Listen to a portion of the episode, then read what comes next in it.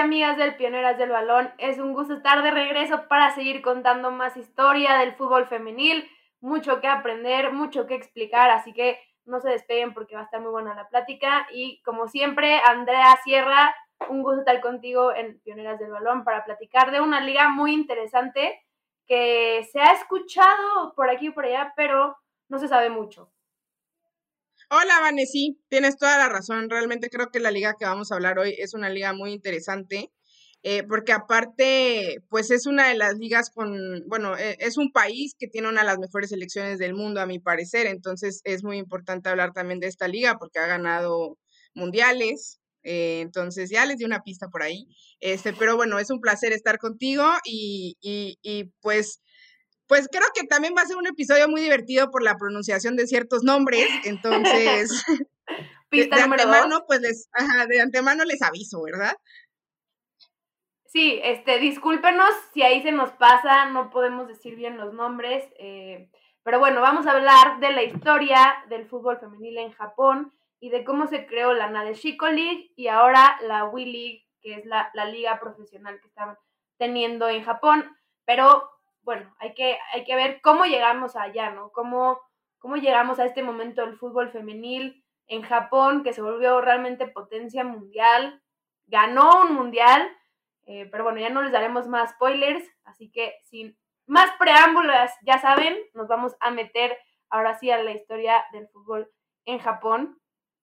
Y bueno, la historia en Japón, el fútbol en Japón es un poco parecido, ¿no? Realmente no era algo que se tenía eh, mucho conocimiento, no se jugaba bastante, eh, pero en 1960 se rompe esta parte, se empieza a buscar un poco, las mujeres empiezan a involucrar un poco en el fútbol femenil, en especial en las escuelas. Es donde realmente eh, las escuelas tomaron como esta parte, un poco parecido a Estados Unidos. De hecho, me gusta esta historia de la liga, bueno, de Japón en sí, el fútbol en Japón, porque tienen como una cierta rivalidad con Estados Unidos que no se habla, que, pero existe, existe bastante y, y bueno, hay varias similitudes en todo lo que han hecho durante su historia. Pero el fútbol femenino, digamos, no, obviamente no al nivel de, de, Estados Unidos. Quiero, quiero dejar muy claro que el fútbol colegial de Estados Unidos es punto y aparte, que ya, ya les platicamos. Y si no, recuerden que siempre pueden escuchar los episodios de del Balón en YouTube, en Spotify, en, en la Octava Sports, en donde ustedes eh, prefieran lo pueden escuchar.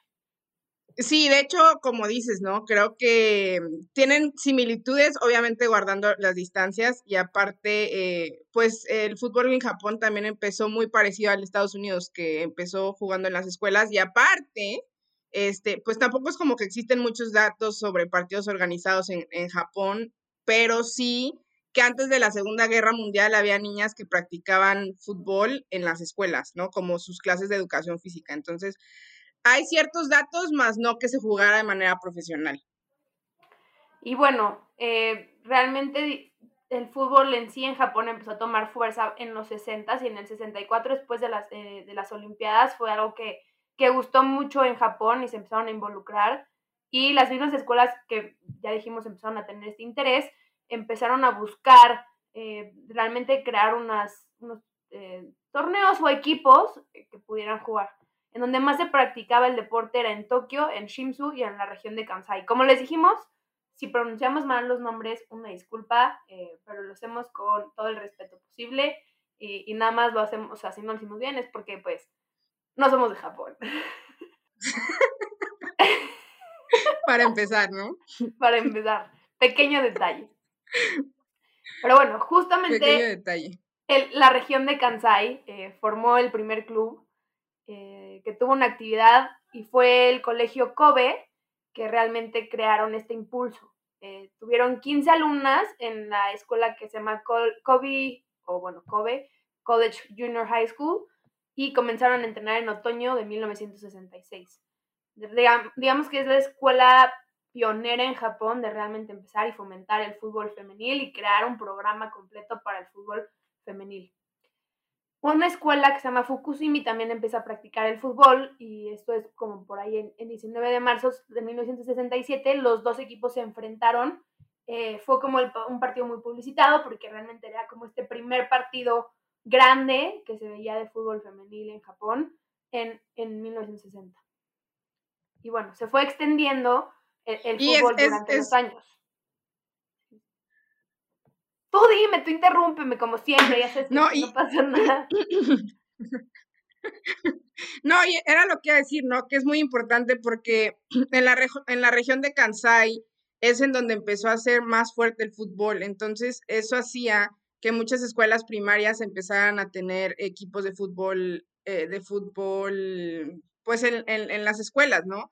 Y esta escuela de Kobe, eh, junto con otras escuelas, por ejemplo, la escuela de Fukusumi, empezaban a tener ese tipo de partidos y se empezaron a hacer como tipo clásicos y eso empezó a hacer que el incremento de la atención del fútbol femenil fuera creciendo en, a nivel eh, primarias. Y bueno, justo como dice Andrea, eh, que se expande y gracias a esto en la región de Kansai, lo que se pasa en 1975, después de estos grandes partidos que se tienen y el crecimiento y desarrollo en la región, se crea la Liga de Kansai, que es la primera liga de fútbol femenil que se tiene registros en Japón y esto fue en 1975. Era una, era, un, era una liga mezclada entre equipos de escuelas privadas, escuelas de secundarias públicas y equipo de, de mujeres en centro, de centro de madres. Realmente era como, quien quiere tener un equipo femenil puede participar, desarrollenlo y vengan a jugar. Realmente era una liga bastante amateur, pero era una oportunidad para el desarrollo y crecimiento del fútbol femenil en la región. Y bueno, en 1975, como también en, Tokio y Yokohama, buscan crear una liga, ¿no? Porque esta, parte que se impulsó en Kansai, dicen, oigan, hay que, que hacer algo parecido para realmente crecer y desarrollar el fútbol, que justamente era en estas regiones. Y crean esta liga que se llama la Liga Keijin. La Liga Keijin, que de los equipos fundadores de, este, de, este, esta liga, era el FC Jinan, que fue fundado por Chihiro Itami en 1972, era un club independiente. Y la diferencia justamente con la liga de, Kansai era que este eran realmente equipos independientes, que no tenían nada que ver con escuelas ni centros de madres. Eh, era algo realmente que quisiera crear una liga cualquiera, todo el mundo se podía unir y no tenían que pertenecer a ningún, eh, a, ningún lugar en específico. El Jinan se corona de campeona de esta liga y lo interesante es que después este, en la liga de Kansai, el campeón, se, se que era el colegio Nishiyama, se enfrentan entre estos dos clubes y se hace como este primer enfrentamiento nacional entre las ligas más importantes. Yo creo que eso también, ahí te va diciendo que en 1970 ya estaban entendiendo cómo ir creciendo el fútbol femenil en esa región.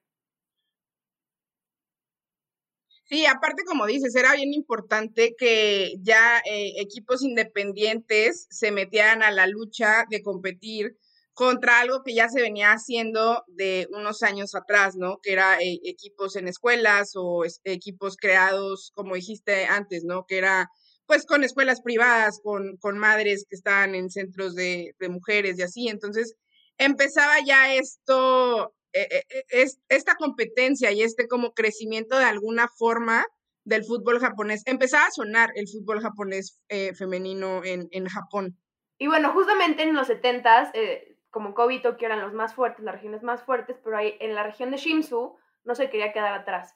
Shimsu de verdad estaba tomando fuerza en el mundo del fútbol y en, a finales de la década de los 70s convierten el club que tenían amateur, lo convierten totalmente en un club deportivo. Esto pasa en 1978 y se vuelve el Shimizu Daihachi. Este gran equipo que terminaría siendo de los equipos más temidos de todo Japón y empieza en esas épocas por también el crecimiento de las ligas de las ligas amateurs que se estaban dando en estas regiones que fue bastante importante para, para el crecimiento y fútbol de Japón.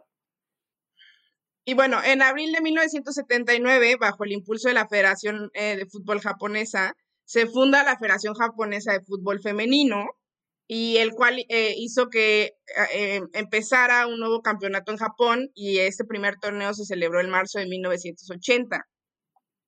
Este torneo se jugó entre ocho equipos que consistía en equipos de secundaria, prepa y algunos clubes profesionales. Entonces aquí podemos ver que em, ya el, bueno, para empezar, en el 80 ya tenían una federación de fútbol femenina, cosa que en otras ligas no había, ¿verdad? O sea, no como tal, no como tal. dividido, nada. Y pues empezaron a, a, se crear. Le el pues apoyo, se le empieza a dar el apoyo, que creo que es algo fue realmente importante, que empezaron a decir, oigan, en los ochentas creo que es importante impulsar el fútbol femenil de alguna manera. Exacto, exacto, como dice Vane. Primer mundistas como siempre, primer mundistas como siempre. Este, bueno, eh, bueno, este, eh, como les digo, este torneo se jugó entre ocho equipos que estaban eh, secundaria, prepa y clubes profesionales. De, en, este, los, en los ocho equipos había ocho jugadoras y la cancha era dos tercios del tamaño de la cancha normal. Eran dos tiempos de 25 minutos y en, y en caso de terminar en empate eran 20 minutos de tiempo extra y penales. O sea, forzosamente tenía que ganar alguien, no podía perder, no podían empatar. Siempre tenía que haber un, ganador. Básicamente era como un fútbol 8 que se juega actual. Digo, si alguien ha jugado fútbol 8 sabrá un poco cómo es. Y es realmente básicamente esto, ¿no? Digo, puede todavía un, dimensiones más pequeñas actualmente, pero pues en ese momento también se tenía la concepción que las mujeres no podían jugar eh, fútbol completo. Eh, bueno, ya sabemos que a futuro eso se rompe y las mujeres pueden jugar una cancha completa, eso no tiene ningún problema, pero pues es interesante que esa fue la manera de iniciar el desarrollo y cómo se jugaban entre ellos. Y bueno, desde, desde su nacimiento esta copa se ha jugado cada año. Este, actualmente esta copa lleva el nombre de Copa Emperadora y se cambió este nombre en 2012, ¿no? Aparte de eso, eh, de 1981, la nueva liga y los campos de, de, pasto natural no fueron los únicos acontecimientos importantes. También ya hubo un respaldo oficial de la Asociación Japonesa de Fútbol a tener una selección nacional. Que ojo, no habíamos hablado de, una selección nacional porque no había una selección nacional como tal. Eh, sí había una federación para de fútbol femenino, pero no había una selección nacional. Entonces, esto fue muy importante. Em, el Jinan, el equipo que les había mencionado que ganó el primer campeonato, es el que había estado representando a Japón extraoficialmente en el, en el torneo de la Confederación Asiática de Fútbol Femenino en 1977, pero no era una selección nacional como tal, ¿no? Este, en este año. creo que esto es bastante importante recalcar porque te explica dónde estaban parados. O sea, realmente te explican que el fútbol en Japón eh, estaba buscando un crecimiento, pero pues estaban buscándolo por realmente porque ellos querían, ¿no?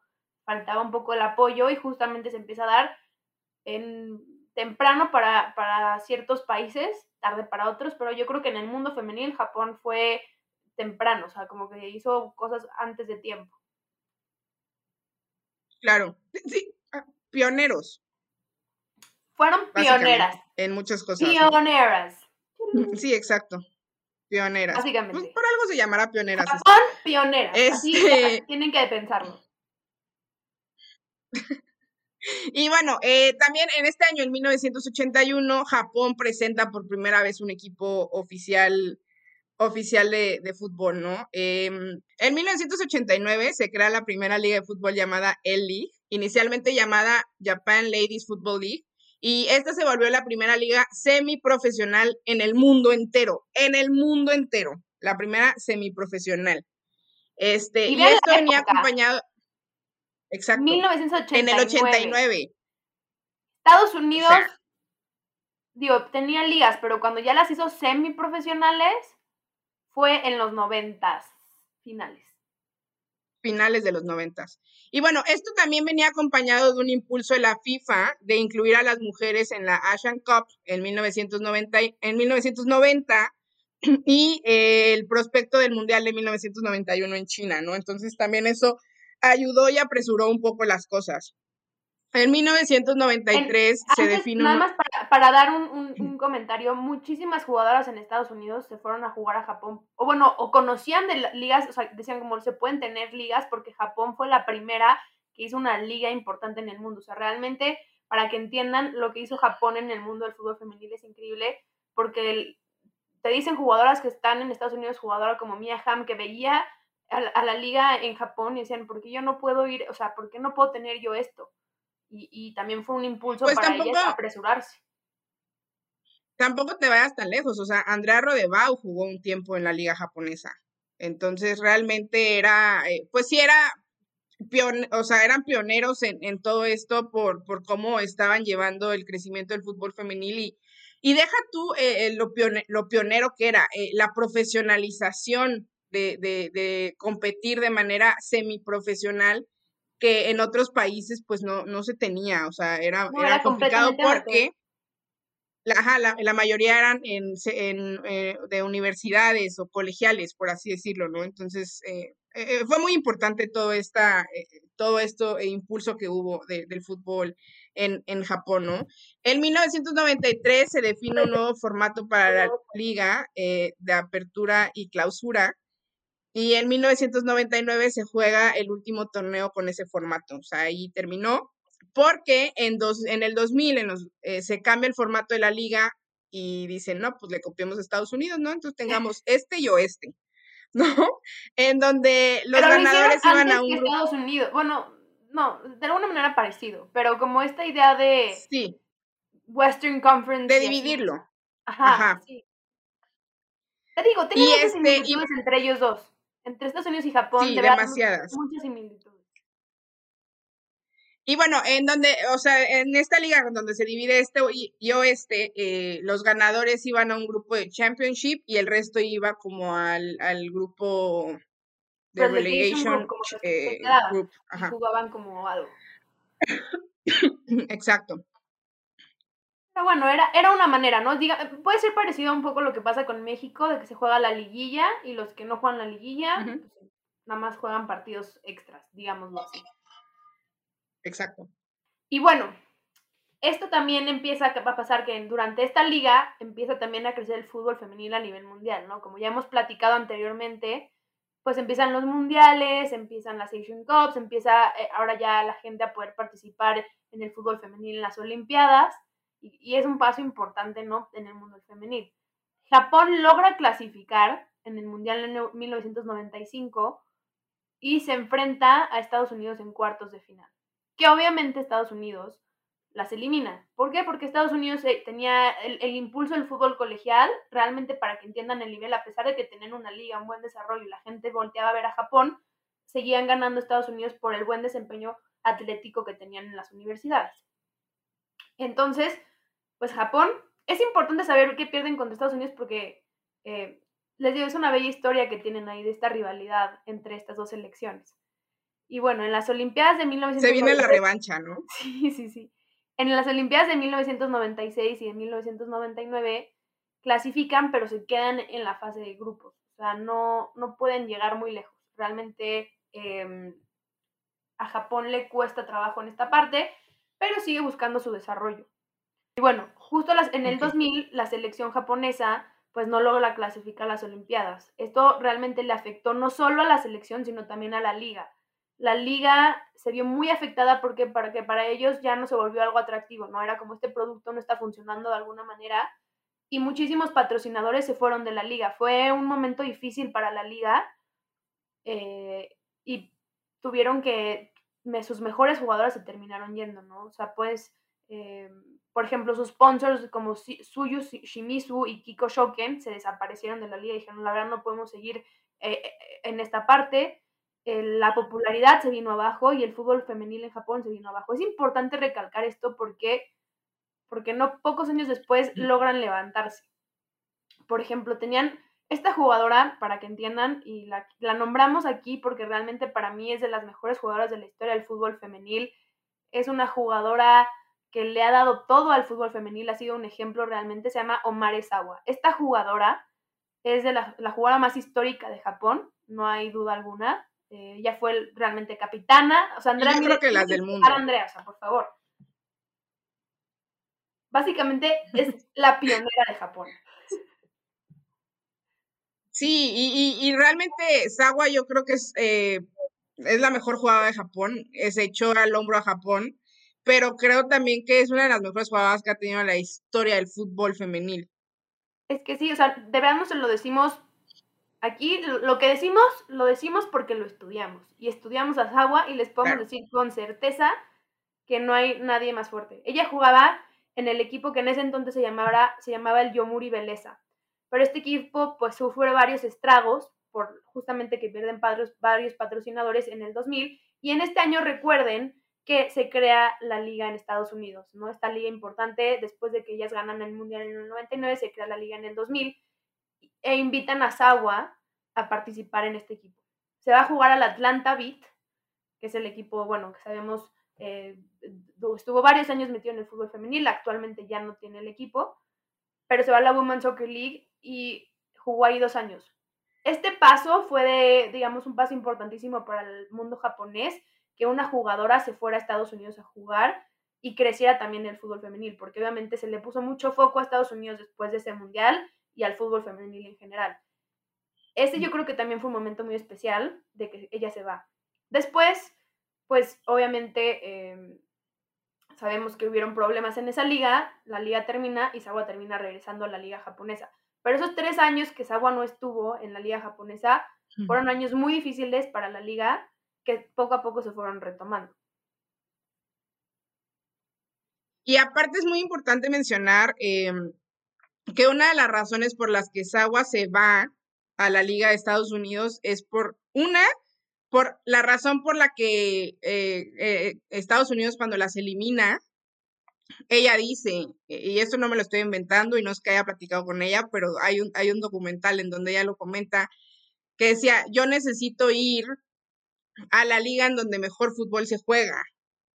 O sea, porque yo necesito regresar a jugar a mi país y entender cómo ellas están haciendo el fútbol para yo poderlo tener en mi, o sea, en mi fútbol aquí en Japón, ¿no? Entonces, ella se va a Estados Unidos y, y, pues se va con esa ilusión, ¿no? De, de ser mejor y competir y, y, pelear y entender como un poco más el fútbol fuera de Japón para poder mejorar su liga y, aportarle a su país. Entonces, realmente lo que Sawa significa para el fútbol japonés es, es eh, creo que no hay palabras, o sea, no, no tendría como palabras de lo que significa Sawa para el, para el fútbol japonés, pero realmente eh, fue algo muy, muy importante y varias seleccionadoras de Japón lo dicen, o sea, la, la experiencia que nos daba Sawa eh, y el, el, saber contra quién competía, el estudio que hacía del fútbol, era maravilloso, ¿no? Entonces creo que es, fue muy importante esto, digo, obviamente fue un golpe muy importante para Japón, pero de alguna manera sacaron algo positivo de lo negativo, ¿no? Y bueno, para, para 2003, eh, Japón juega contra México por un lugar en la Copa eh, para la Copa Mundial del 2003 que termina ganando Japón 2 a 1 y elimina a México lastimosamente. Este, también en, en, en 2003 se juega la Asia Cup, que esta definía quién pasaba a las Olimpiadas y se definió entre Corea del Norte y Japón. Llenaron el estadio y fue el partido más visto de la selección hasta ese momento y terminaron ganando y aparte fueron a los playoffs para, para lo de las Olimpiadas, ¿no? Eh, en 2004 Japón clasifica a las Olimpiadas de, en Atenas bajo el mando de Eiji Ueda después del fracaso del 2000 y esto ayuda al crecimiento y la popularidad de la liga. Y si se dan cuenta, en todas las ligas que les hemos contado, después de un fracaso viene como un trampolín para potencializar y, crecer algo, ¿no? Como que siempre ha sido así en todo el fútbol femenino, siempre, o sea, siempre como que hay un hoyo y, o sea, literal nada más se hacen para atrás para, para agarrar impulso e impulsarse para adelante, ¿sabes? Entonces, eh, creo que eso también pasó en Japón, porque de ahí realmente la historia de Japón también ha sido muy importante en el fútbol femenil. No sé si quieras agregar justo como dice Andrea, justo como dice Andrea, o sea, realmente esto hizo, o sea, y, y, pasa mucho en el fútbol femenil, es que no se dejaron caer, no se dejaron caer ante la adversidad, entendiendo que es un, algo totalmente nuevo y que normalmente de la noche a la mañana no esperas que funcione perfecto porque es un producto nuevo, es una manera de aprender haciendo algo diferente, ¿no? Y creo que eso eh, en Japón costó trabajo y se ve, ¿no? Que no fue de la noche a la mañana, en Estados Unidos también las ligas quebraron,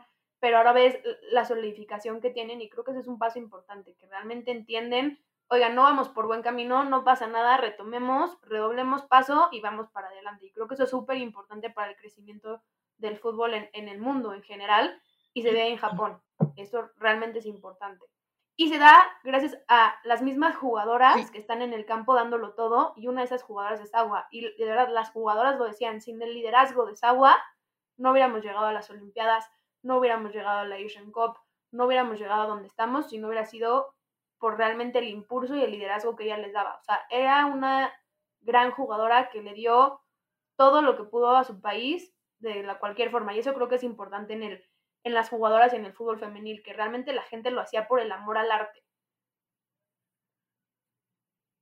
Sí, total. Es que, es que realmente hoy, hoy, hoy veía un, bueno, leía un tweet que decía algo como de que cuando el fútbol deja de ser fútbol, cuando el fútbol te deja de divertir, deja de ser fútbol, ¿sabes? Entonces creo que, creo que todavía existe eso en el fútbol femenil, que, que realmente es, es, sí podrá ser un espectáculo, pero sigue siendo esa parte bonita de, de, de, de, diversión, de jugarlo porque te gusta y no por, porque necesitas jugarlo, ¿sabes?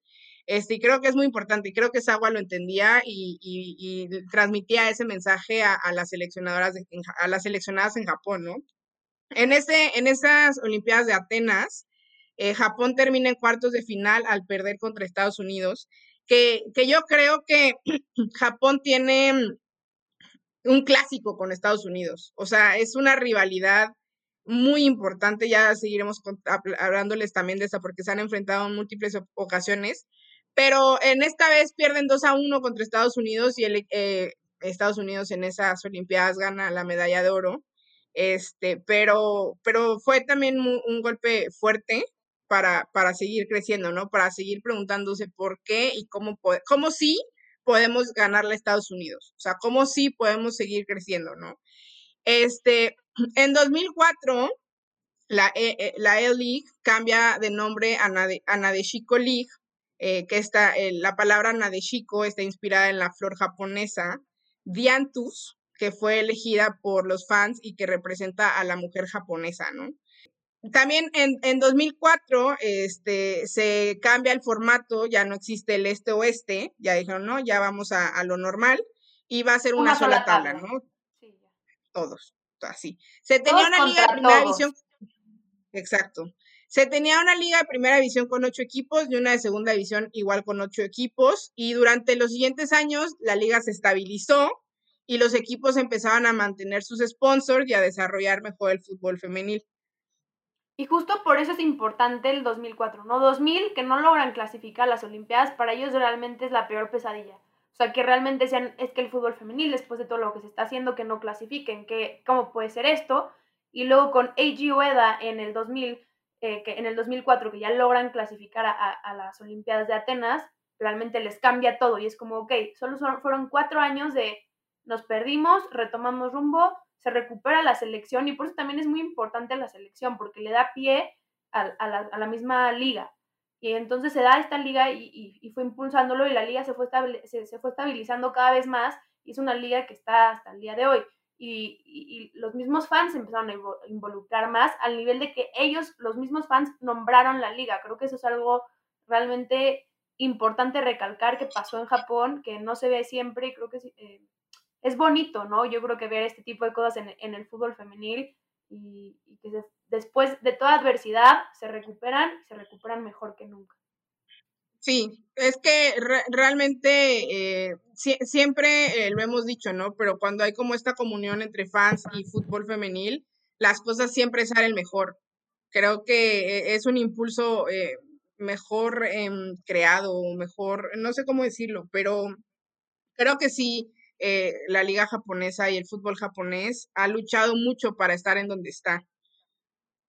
Saben, eh, como siempre en Pioneras, termina la parte 1, esta parte inicial de la historia de cómo llegamos al crecimiento y desarrollo del fútbol femenil en Japón. Creo que espero, estuvo, bueno, creo que es una historia bastante interesante, espero les haya gustado eh, y, disfruten con nosotros esta gran historia del fútbol japonés. No se pierdan la siguiente semana la parte 2 porque se viene bastante interesante, mucho por contar. Y, bueno, espero se lleven este tipo de, historias que les dejen algo en su día y, y, los impulsen cada día más porque de verdad son historias bien bonitas en el mundo del fútbol femenino. Sí, como dices, Vane, la verdad es que esta historia, creo que de todas las que hemos eh, contado, es una de las historias que más me ha gustado eh, por, porque hay, mucho, hay muchas cosas de, detrás de todo esto que todavía no llegamos a eso, pero hay muchas cosas detrás que son fuentes de inspiración. y creo que eso es, es lo bonito del fútbol femenino. Entonces, eh, pues gracias por, por, por, otro episodio más y, y, nos escuchamos la próxima, la próxima para que les terminemos de contar la historia del fútbol japonés y de la liga. Vale, así que no se pierdan la próxima semana, sale la parte 2. Es un gusto, somos Vanessa Yeroham, Andrea Sierra, pioneras del balón. No olviden seguir arroba campeonas MX, arroba vanellero, arroba Andrea y nos escuchamos pronto. Si no han escuchado los demás episodios, los pueden escuchar en YouTube, Spotify o en la Octava Sports. Es un gusto y nos vemos la próxima semana.